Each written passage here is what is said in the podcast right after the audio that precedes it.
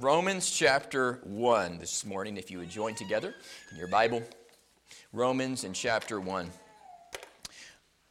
I went to a pastor's fellowship on uh, Tuesday, and the purpose of the meeting was New York church planters. And there was a man there who got to preach, and just. Um, just about five years ago, I met him when he just moved to this area, to Amsterdam, to start a church. He moved from Michigan, and he got to preach um, at the meeting on Tuesday. And I appreciated hearing his heart for the Lord, and I appreciate anybody who sticks around in this community serving and pastoring. Amen? And serving in this community, in this area in New York. Um, and it was a it was just exciting to hear brother phil bishop. And as he was preaching the thing is when i hear a sermon my sermon brain's sitting there going and i started writing my wife saw me i was just write, i was writing a message right there while i was listening to the preaching. Like listening to a sermon it gets me and i had a whole other message i was writing beside so he was preaching on something different and i was i saw something in that scripture and it was just going. And the lord was bringing me some things in my heart and uh, that i needed to share with you all today. And so um, I want to share with you Romans chapter 1. And there's a theme in Scripture that we often can overlook. And it's a, it's a powerful theme. Paul, a servant of Jesus Christ, called to be an apostle, separated unto the gospel of God. I would like us to read that verse together. Ready, begin. Paul, a servant of Jesus Christ, called to be an apostle, separated unto the gospel of God. Paul, a servant. Paul, a servant. We think of Paul as being the apostle, the one who wrote the majority of the books in the New Testament. Yet Paul had a title, Paul had a position, and his position was servant. Servant. Let's join together in prayer, asking the Lord to help us. We're going to pray for this family and the community with the loss of their loved ones as well. Lord Jesus, we thank you for this day. We ask you to use your word to help us to minister to our hearts. We pray for Debbie and Mike with the loss of their son just yesterday, Lord, I pray that you would comfort and encourage the family. I pray that you would minister much grace in our community, give comfort and help. And Lord, I pray that the gospel would go forward and that we would see souls saved for the glory of God. We thank you for what you are doing. And we pray that you would minister, encourage each of the visitors here today, encourage each of the regular tenders, members, Lord, that we might just meet with you, be strengthened by your word. We're believing you to work. In Christ's name we pray. Amen. The greatest position. In the, we live in a world empowered by a ladder of corporate success.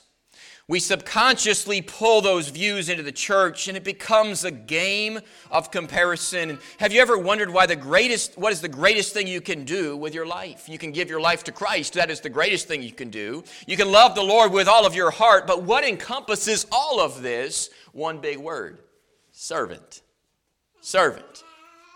Look, if you would, in this passage. Second Chronicles 24, verse 9. And they made a proclamation throughout Judah and Jerusalem to bring in to the Lord the collection that Moses, the what? Moses. Oh, Moses, he, he led the people of God through Israel. I mean, uh, he led them out of Egypt. He led them for 40 years in the wilderness. He was a great leader. What was he? He was a servant.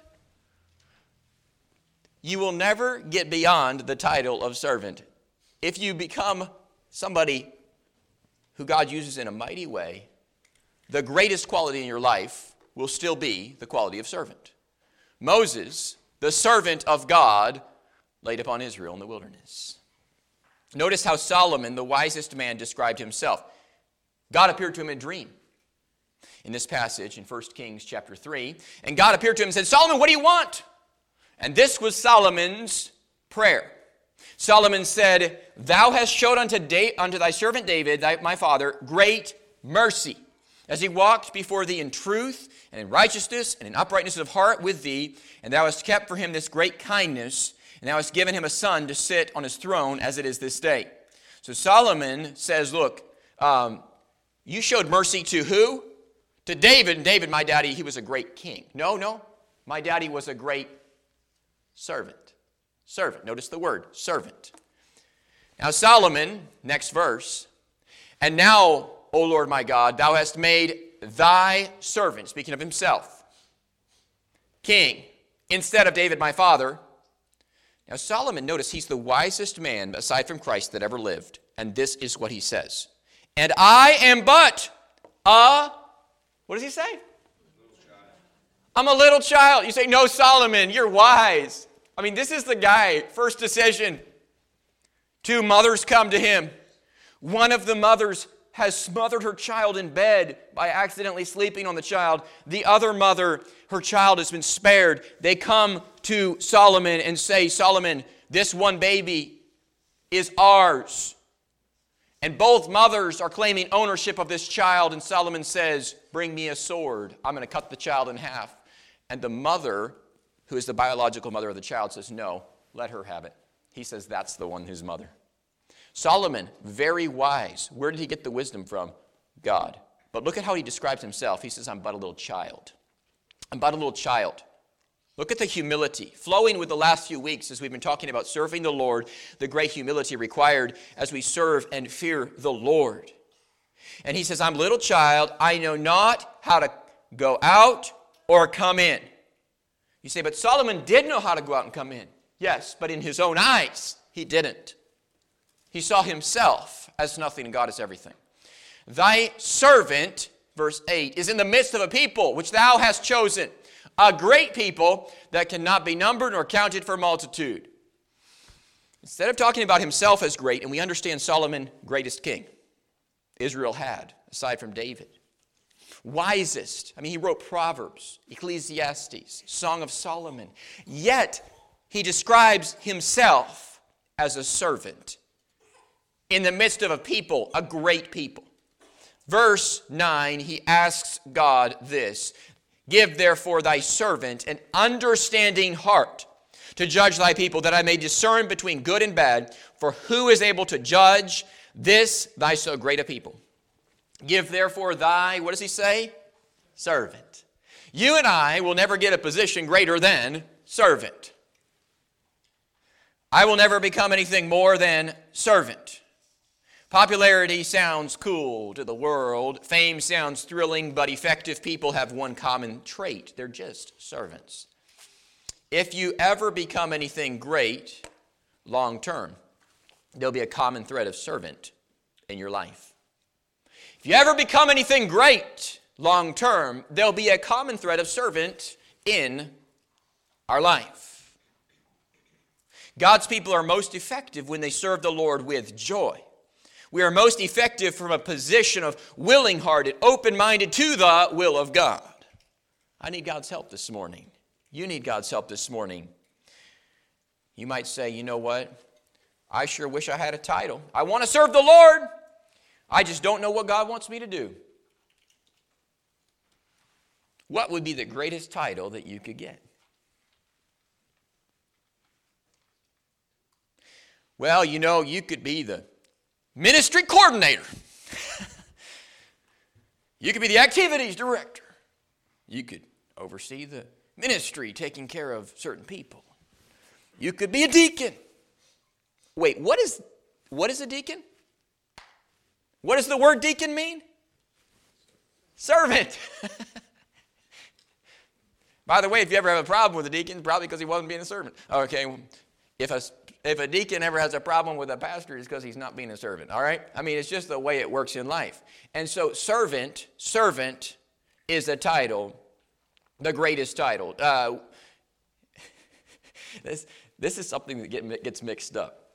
Um, I've, I've enjoyed this, but sometimes decorator gets the greatest title in the church. All right? Truth of the matter is, uh, whoever decorates, it, we just it, it's, it's not, it should never be emphasized. Okay, decorator is just you know what uh, that should never be the distraction. Okay, the attention if the if the decorator is decorating so much that the attention's drawn to, drawn, drawn to the decorations, then that is greater than the gospel, we are in trouble, okay? Uh, the greatest title is servant. Uh, the greatest title is, is not the handyman, the teacher, the pastor, the deacon, the greeter, the pianist. No, the greatest title, not the musician. No, it is not the singer. No, it's servant. And if we do any of those other things, the greatest component in our life should be the character of Christ that leads us to serve. And I'll show you this from Scripture. Look at these scriptures. We refer to these individuals as being great, but true greatness is a servant spirit. Paul, great leader. Paul calls himself, Titus 1 1, Paul, a servant of God and an apostle of Jesus Christ, according to the faith of God's elect and the knowledge of the truth which is after godliness. Hey, Paul, who are you? A servant. Paul, but I thought you were the chief among the Pharisees. Paul, Paul I, th- I thought you were really educated. Um, Paul, God met with you with a bright light shining on the Damascus road. Nobody else got saved that way, so you must be somebody amazing. No, no, no. I'm a servant. Paul, a servant of God. Paul, a servant of God. Look at this. I, uh, as I was sitting there Tuesday, I, the Lord brought to my mind. Hang on a second. Check how many one ones there are with somebody being called a servant. James 1 1. James, a servant of God and of the Lord Jesus Christ. We've seen Romans 1 1.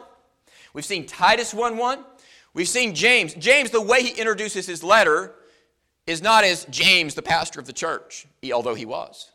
He says, James, a servant of God and of Lord Jesus Christ, to the 12 tribes which are scattered abroad, greeting.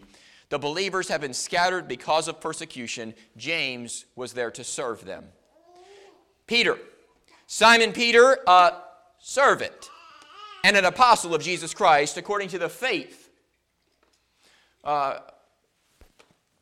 according to them, to them that have obtained like precious faith with us through the righteousness of God and our Savior Jesus Christ. Simon Peter, hey Peter, um, Peter, great preacher.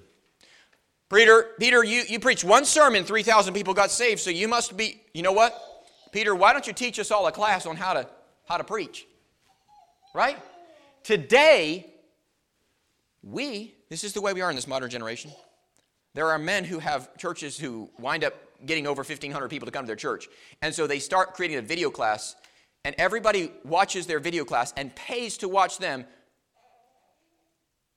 We didn't do that with Peter, though. Peter was what? A servant. The greatest title anybody has is servant. By the way, Peter, you read about Peter's life, he was good at sticking his foot in his mouth. I mean, every time you read throughout the, the Gospels, Peter says something really dumb. The Lord says, Get thee behind me, Satan, to him even once. I mean, Peter was known for stupid things. But the Lord says to him, Simon Peter, I mean, Simon Peter speaks of himself as being a servant, and he speaks of himself as addressing those who had obtained precious faith. Look at Jude 1 1. Jude, uh, what are you, Jude? A servant. Brother of James. Hmm. He's still a servant. Now look at this the Apostle John. Now, of all the people in the Bible, John was one of the three friends who was closest to Jesus. He could have said, You know what? I was Jesus' best friend. But what does he describe himself? Revelation of Jesus Christ, which he gave unto him to show unto his servants things which must shortly come to pass. And he sent and signified it by his angel unto his servant John.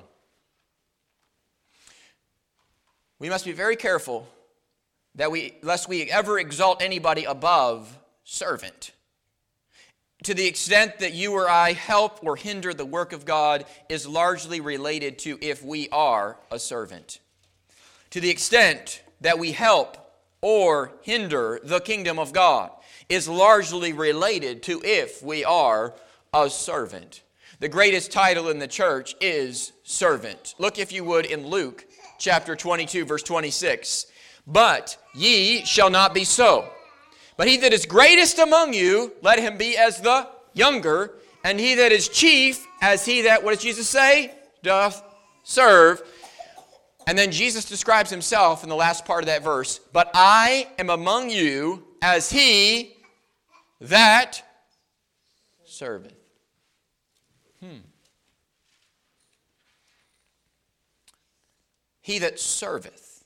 Say, what's the greatest position I could have serving God? You could have serving God. What's the greatest thing you and I could ever do? Serve. You say, but I want a, a, a job title for servant.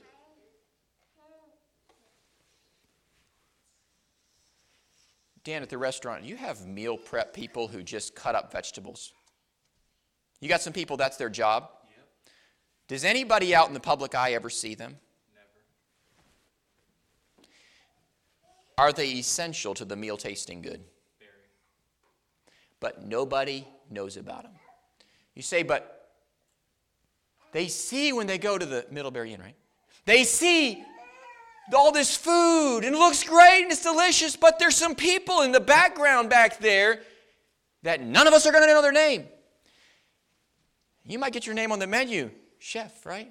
But the truth of the matter is, you know there's people behind you that are doing the work as well. Obviously, often it falls back on, on the leader to do the work. But there are people who are serving behind the scenes, and servant is the greatest title. I know often those who do run businesses and things, they wind up having to do the menial tasks. Servant, servant. The greatest title in the church is servant. Because Jesus Christ Himself is the servant. Look, if you would, first this morning, willingness is needed. Paul, a servant of Jesus Christ, called to be an apostle separated unto the gospel of God, Romans 1 1 said. Willingness. God called him, he had to surrender. Willingness is needed. Willingness is needed. See, the gospel message has no place for pride. God's just looking for a willing servant. Stories told of an old sailor. The sailor was repeatedly getting lost at sea, so his friends gave him a compass and they urged him to use it. But the next time he went out in his boat, he followed their advice and he took the compass with him. But as usual, he became hopelessly lost and confused uh, and unable to find land. Finally, when he was rescued by his friends, disgusted and impatient with him, they said, Why didn't you use the compass we gave you? You could have saved us a lot of trouble. The sailor responded, I didn't dare to. I wanted to go north, but as hard as I tried to make the needle aim in that direction, it just kept pointing southeast. And the old sailor was so certain he knew what was north that he stubbornly tried to force his own personal persuasion upon the compass. Unable to do so, he tossed it aside as worthless and failed to benefit from the guidance it offered. Truth of the matter is, my friend, we need God's guidance and we need his direction. And he's given us a compass, and it's right here. Amen? Willingness is needed. Paul says he's a servant Called to be an apostle, you say, but Paul, you persecuted the church. You did all these horrible things. Called. Willingness is needed. We've got to have a willing spirit. Epaphras was described as somebody, and we, we saw this this morning, as somebody who prayed. Epaphras, who is one of you, a servant of Christ, saluteth you, always laboring fervently for you in prayers, that ye may stand perfect and complete in all the will of God. Epaphras, hey, what's your job, Epaphras? Prayer. Hey, Epaphras, what's your position at the church? Prayer. Hey, Epaphras, what do you do for the believers in the church? Labor in prayer. Hey, Epaphras, um, I heard there was a new popular position at the church. Prayer. That was his job. Matter of fact, it says he labored fervently in prayer. It's not a position, it's not about praise, it's not rewarded now. If you get the reward now, we ain't getting one up there. All right? Galatians 1:10 For do I now persuade men or God or do I seek to please men? For if I yet pleased men, I should not be the servant of Christ. Paul said, Who am I trying to persuade? Men or God? If I seek to please, he said, Do I seek to please men? For if I pleased men, he says, I should not be the servant of Christ. If anybody, if any of us succumb to allowing ourselves to be motivated, directed, and guided by the pleasing of men, he says we're not a servant of Christ. So the most effective servant aims to simply please the Lord, not men. There's way too much of an emphasis today on pleasing men. There's way too much of an emphasis of we want to be culturally relevant, but we need to be biblically relevant first before we try to aim to be culturally relevant because culture seems to change very rapidly. The Lord is to be the focus, not men. The best of servants are willing and have experienced weariness. Proverbs 24, verse 16 says, The just man falleth seven times and riseth up again. The just man, what happens to him? He falls down, but he rises back up again. The best of servants are willing. Willingness is needed. Secondly, this morning, weakness is necessary.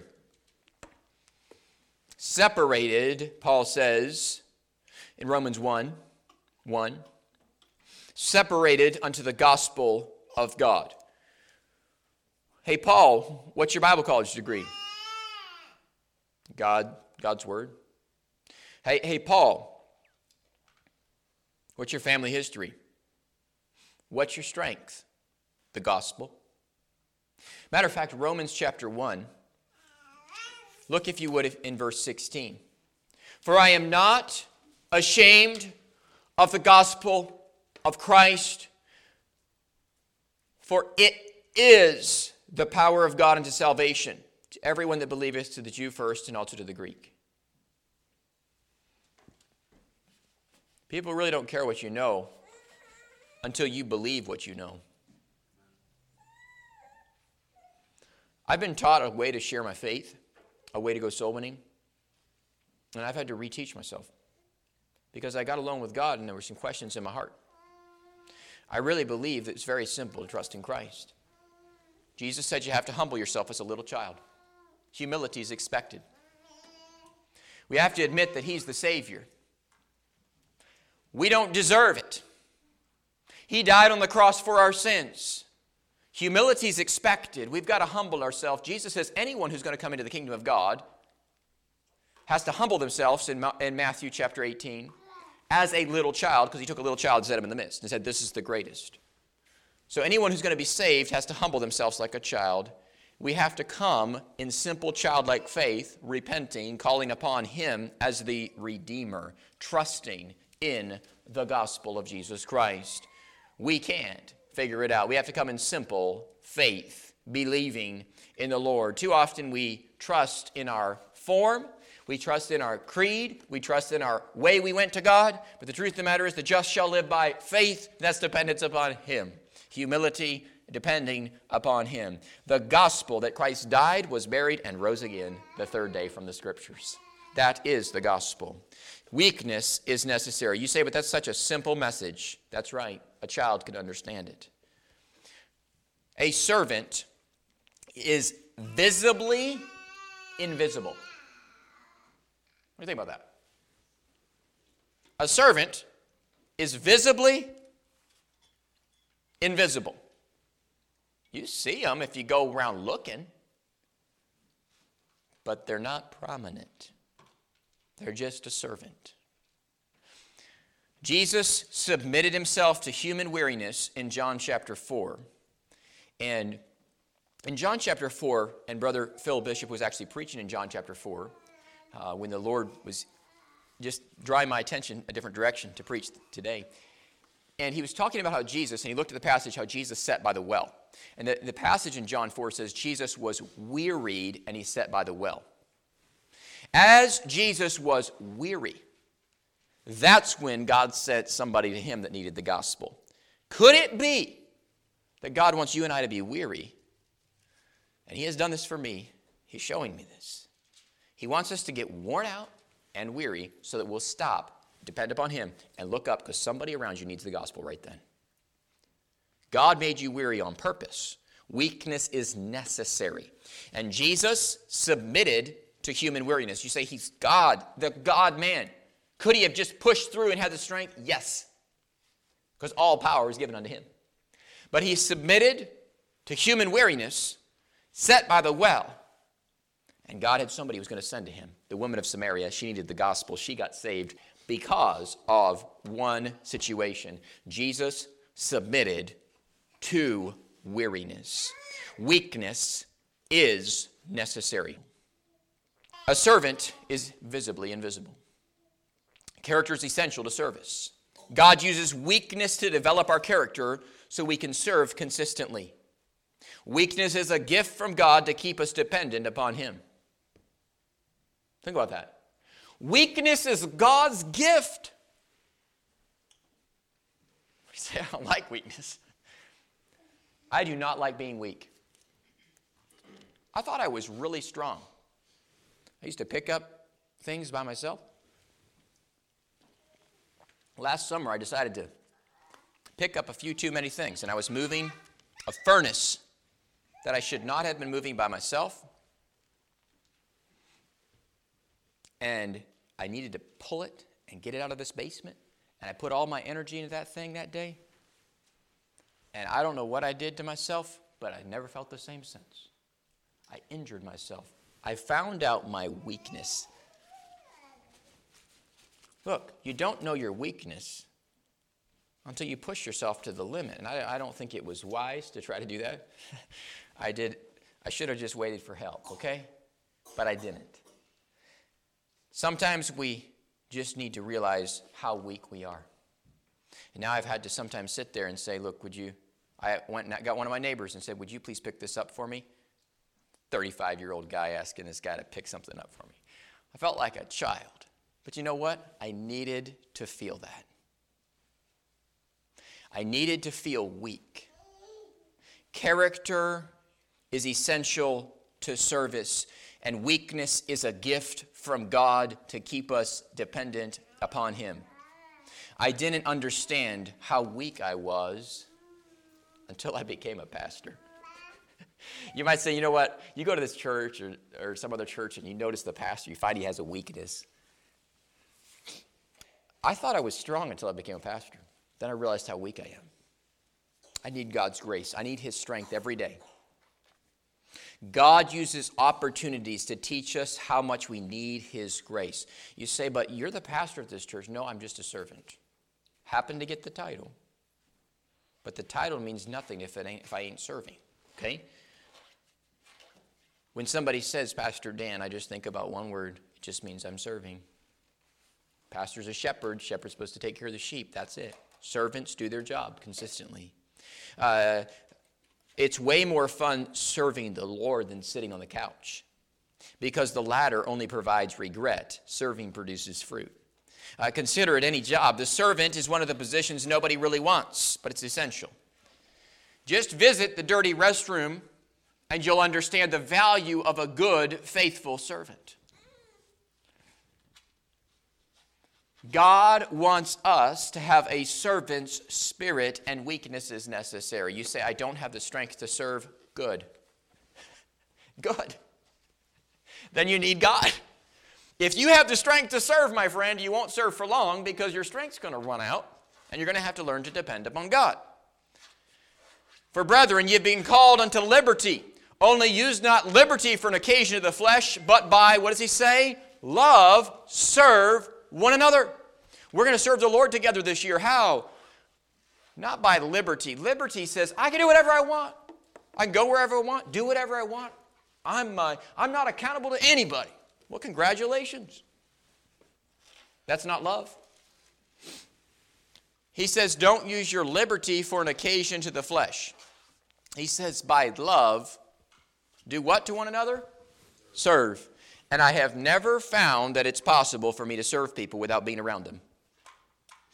I can't serve people if I'm not around them. You can't serve people. Uh, you say, How do I serve in the church? Well, you, you have to be consistent at the church. If you're going to serve in the church, uh, it, it's kind of essential to, to be consistent.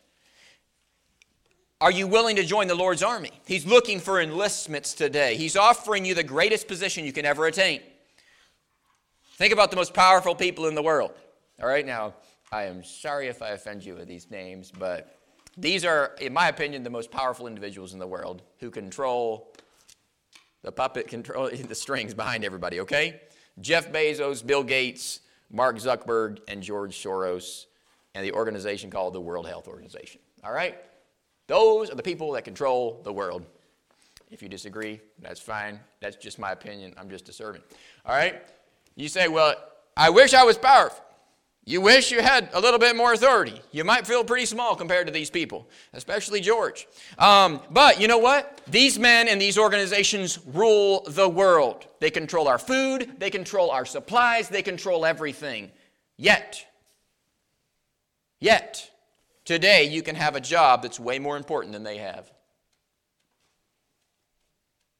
Today you can join God's servant organization. God's servants have one priority to glorify God. The greatest job, it has free applications today, but it has one simple requirement by love, serve one another. Say, what if I'm serving and somebody comes in that I don't like? By love, serve one another. Come surrender to be a servant of the king. This morning, I'm going to invite you to step forward in your faith by love, serve one another. What's the greatest title? Willingness is needed, weakness is necessary. Jesus was a servant, and so should we be. You say, but am I going to get a title and a position and a name plaque? Am I going to get my name put up on the wall somewhere? If you get your name put up on the wall and that's all you get in this life, my friend, we haven't gotten much. We're looking for rewards in heaven. God's looking for more servants. He's ready to move forward. The question is, are you willing to take his hand? You know, marriage is a beautiful picture of Christ in the church. When the bride comes down the aisle and takes the groom's hand, it's a picture of unity and service. They're committing to serve each other, to love one another. And my friend, God is committed to serve you. The believer is called the bride of Christ, and he does his part, and he says, Would you do your part? Would you serve? Would you participate? He died for our sins. He loves us so much. He serves us a fresh sunrise every day. He serves us four seasons each year. He's a faithful God. He's worthy of our service. And will you join the ranks this Sunday as a servant? A servant. You say, What title am I going to get? Servant. What's the greatest title? Servant. Say, but that doesn't sound very flattering to serve Him. It is way better to serve the Lord than to serve the world.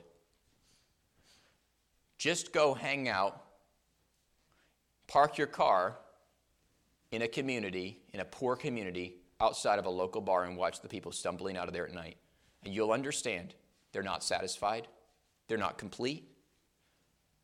Nothing, nothing satisfied them. Go to the darkest alley of a city. Nothing satisfied them all the pleasures they could find. Nothing satisfied them.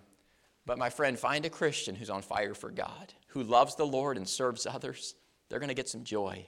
There is joy in serving the Lord. Here's this little piece of paper. I'm going to invite you today, if you desire to surrender to serve the Lord. What's the greatest title? Servant. Today, March 26th, I surrendered to serve the Lord.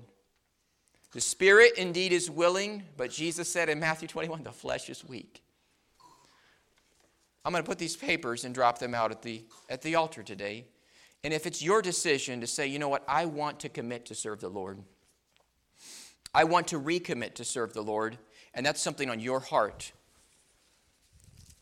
Today, I'm going to surrender to serve the Lord. I'm going to encourage you to come pick up one of these and take it and put it on your mirror at your house and say, you know what? You say, but is it going to be a fame thing? No. Is it going to be popular? Are people going to come with me? Are everybody going to love me if I serve the Lord? What did they do to Jesus? Seem to recall they crucified him on a cross. But the greatest title is servant. Paul was a servant. Peter was a servant. And you and I are never going to get greater than a servant. And maybe today we just need to recommit I will serve the Lord and take this home this week and say, you know what, by the grace of God, I'm going to surrender to serve Him. You're not serving me, please. I'm just a vessel here right now. I'm going to die and go to meet with my Maker one day. We're serving Him. And in this community, we get to serve Him together. Let's stand for prayer this morning. As the piano plays, I encourage you to step out and take a moment to meet with the Lord. And if you want to surrender to serve the Lord, and you want to commit by the grace of God, you say, am I, going, am I signing up for some big thing? No, you're just saying, Lord, I surrender. Would you say simply, Lord, I surrender to serve you? If that's your prayer and that's your heart, I invite you to come grab one of these papers, take a moment to pray and ask God to help you to surrender to serve Him. Lord, you've seen our hearts. And Lord, I pray that you would help us that we might serve you with joy. And Lord, that we might find strength in this hour. Minister to the hearts, minister to our hearts. Give us strength to serve you. If you want to kneel here and pray, as the Lord leads you with our heads bowed and eyes closed, would you take a moment to seek the Lord? If you want to come grab one of these papers, you want to come ask the Lord to help you. I surrender today to come to serve the Lord. I need His help. You want to pray down front? That's awesome. You want to pray in your seat? However, the Lord leads you, would you take a moment to just meet with the Lord? We need Him more than any man. We need Him.